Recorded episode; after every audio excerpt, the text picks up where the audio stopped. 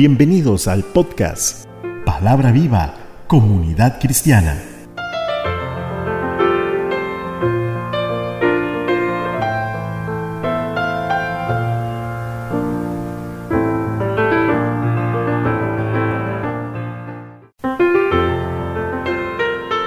Hoy con José Alberto Delgado.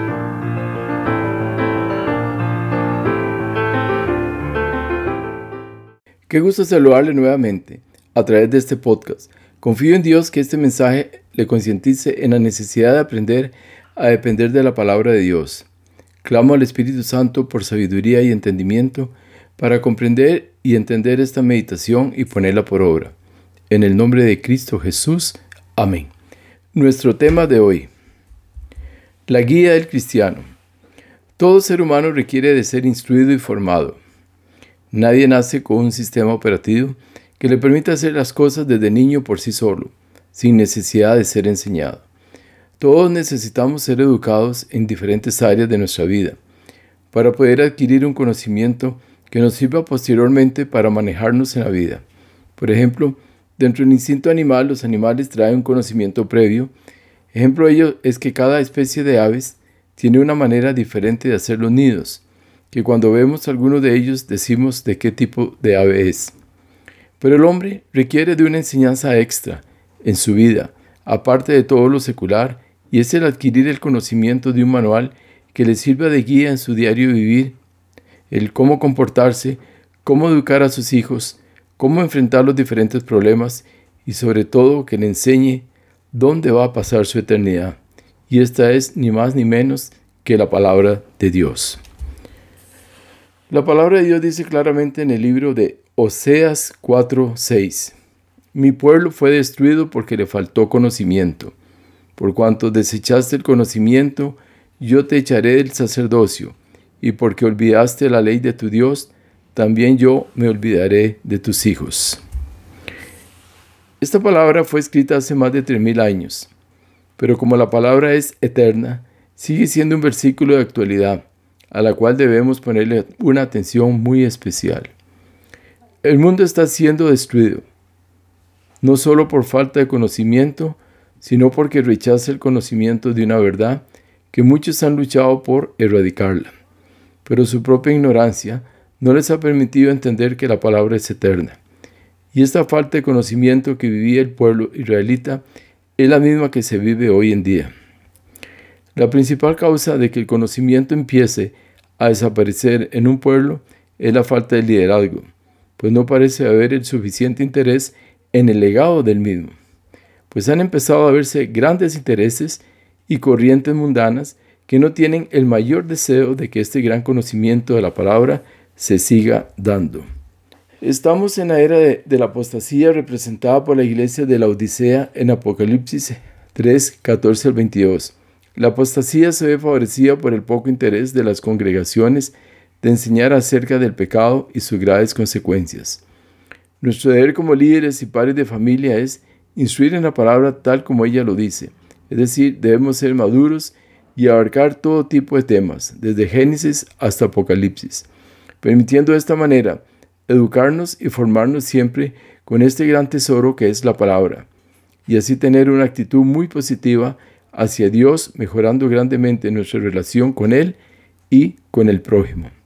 Como dijo Jesucristo en el Evangelio de Mateo 22:37, amarás al Señor tu Dios con todo tu corazón y con toda tu alma y con toda tu mente. Y el segundo es semejante, amarás a tu prójimo como a ti mismo. ¿Y cómo vamos a amar a Dios si no le hemos conocido? Y si no amamos a Dios, menos amaríamos al prójimo. Dios, en su infinita misericordia, solo anhela el que seamos bendecidos y que gocemos de su salvación. Por eso en el libro de Efesios 1, del 3 al 8, Dios nos enseña grandes cosas sumamente importantes. La palabra nos dice así, Bendito sea el Dios y Padre nuestro Señor Jesucristo, que nos bendijo con toda bendición espiritual en los lugares celestiales en Cristo según nos escogió en Él antes de la fundación del mundo, para que fuésemos santos y sin mancha delante de Él.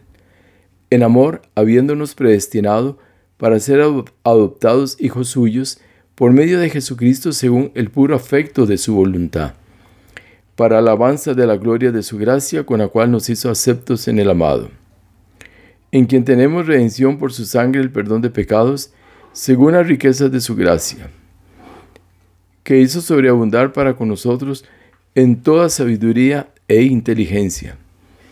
Analizando rápidamente estos versículos del libro a los Efesios, encontramos qué hizo Dios con nosotros a través de Jesucristo. Primero dice, nos escogió en Él antes de la fundación del mundo. Dios escoge a sus hijos. Nosotros no escogemos a Dios, Dios nos escoge a nosotros. Nos bendijo con toda bendición espiritual, es decir, su anhelo grande es que sus hijos sean bendecidos en toda bendición y principalmente en la bendición espiritual, habiéndonos predestinado para ser adoptados hijos suyos. Dios nos predestinó desde un principio para que nosotros fuésemos sus hijos, para la alabanza de la gloria de su gracia. Este es el principal objetivo de ser sus hijos para que le alabemos y le adoremos al que vive y reina por los siglos de los siglos. Dice, tenemos redención por su sangre, dice, el perdón de pecados. Suficiente el sacrificio de Cristo en la cruz para que cada uno de nosotros recibiese el perdón de pecados si le aceptamos y le seguimos y guardamos sus preceptos. Hizo sobreabundar para con nosotros en toda sabiduría e inteligencia. Dios no quiere hijos ignorantes, Dios quiere hijos sabios e inteligentes. Por eso sobre cada uno de nosotros Él derrama esa sabiduría y esa inteligencia para que podamos conocer, analizar y encontrar esas verdades maravillosas que se ocultan en la palabra del Señor.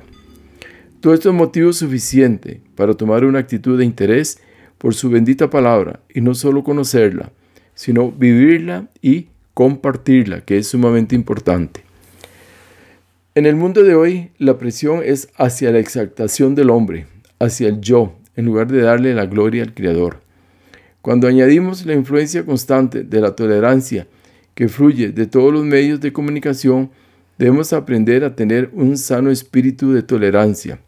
Pero recuerde, no todo se puede tolerar. No podemos tolerar el pecado, pues si lo hacemos, nos estamos haciendo copartícipes del mismo y esto no agrada a Dios.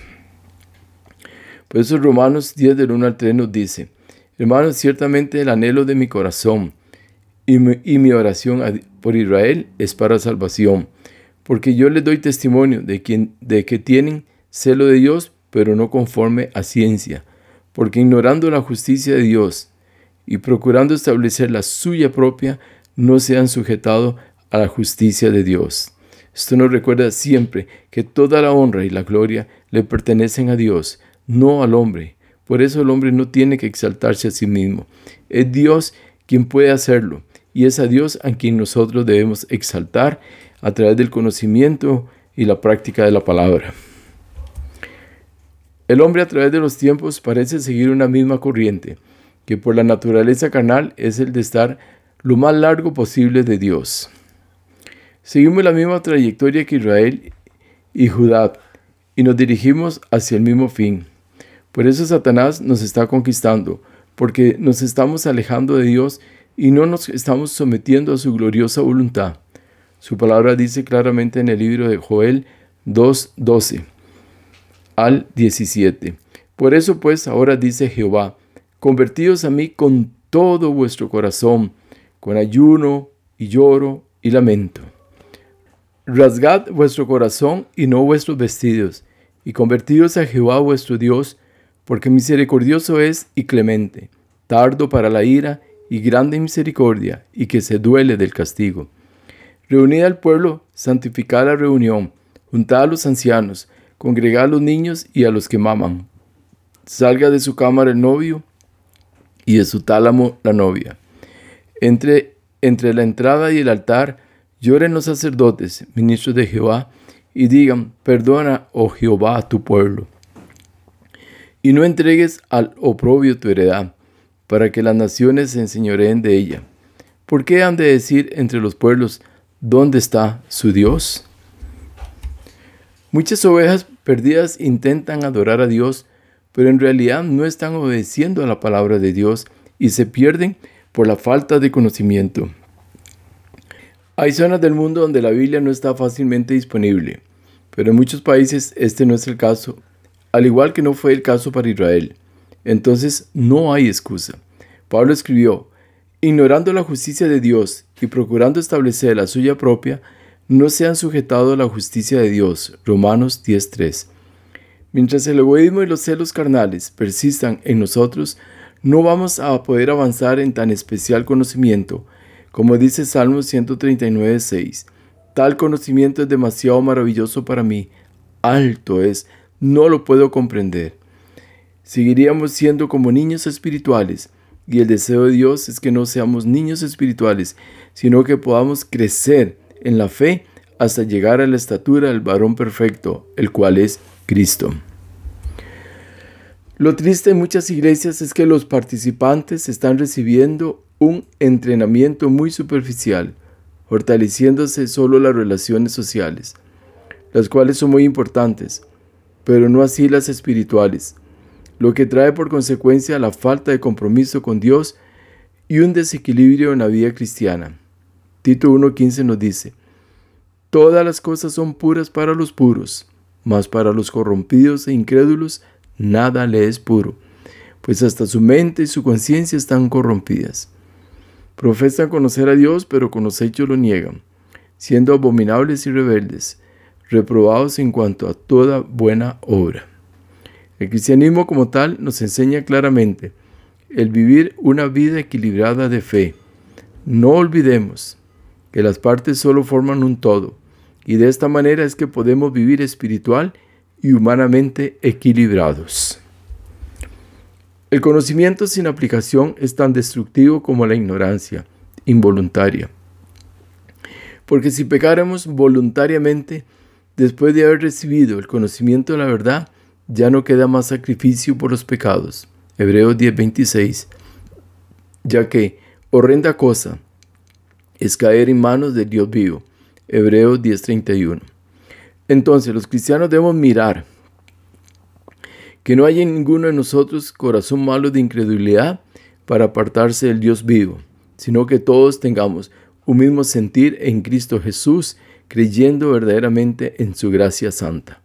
También en Hebreos 3:13 nos dice la palabra, antes, exhortados los unos a los otros cada día, entre tanto que se dice, hoy, para que ninguno de vosotros se endurezca por el engaño del pecado. Cuando el arrepentimiento escasea, estaríamos expuestos a la destrucción y exterminación por parte de Dios. El rechazo y la ignorancia hacen que olvidemos lo que no queremos recordar. En otras palabras, ellos, como dice Oseas 4:18, su bebida se corrompió, fornicaron sin cesar, sus príncipes amaron lo que avergüenza. Es decir, hacemos que olvidemos lo que no queremos recordar y solo nos vamos a dedicar a amar lo que avergüenza y esto no es agradable delante de Dios. Bajo estas circunstancias, Dios demanda de su pueblo un genuino arrepentimiento. Segunda de Crónicas 7:14 nos dice, Si se humillare mi pueblo, sobre el cual mi nombre es invocado, y oraren, y buscaren mi rostro, y se convirtieron de sus malos caminos, entonces yo iré desde los cielos, y perdonaré sus pecados, y sanaré su tierra. Volvamos a la palabra. No hay otro camino tan seguro y certero para gozar de sus promesas y la vida eterna. Oramos. Gracias Padre por esta palabra. Necesitamos ser cambiados por ella. Pedimos que tú Señor nos des el don de escudriñarla y así poder crecer en la fe y dar frutos dignos de arrepentimiento. Para ello necesitamos que quites de nosotros todo estorbo pereza, indiferencia, apatía por tu palabra. Danos hambre y sed de ti, Señor, para hacer de la palabra de Dios el manual de nuestras vidas y poder así manifestar a Cristo en este mundo y en cada uno de nuestros corazones, por la gracia santa que es en Cristo Jesús. Así sea, Padre, en el nombre de Cristo Jesús. Amén. Dios les llene de su amor y paz y que sean grandemente bendecidos en esta semana en el nombre de Jesús. No olvides escribirnos. Su amigo servidor José Alberto Delgado desde el hermoso Valle Santa María de Ota, San José, Costa Rica, América Central. Hasta la próxima. Bendiciones.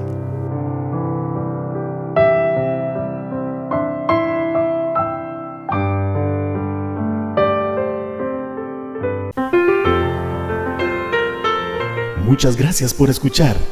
Recuerde escribirnos al correo palabra viva comunidad cristiana arroba gmail.com.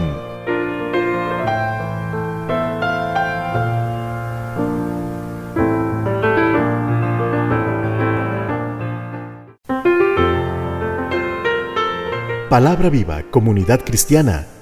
Todos los derechos reservados.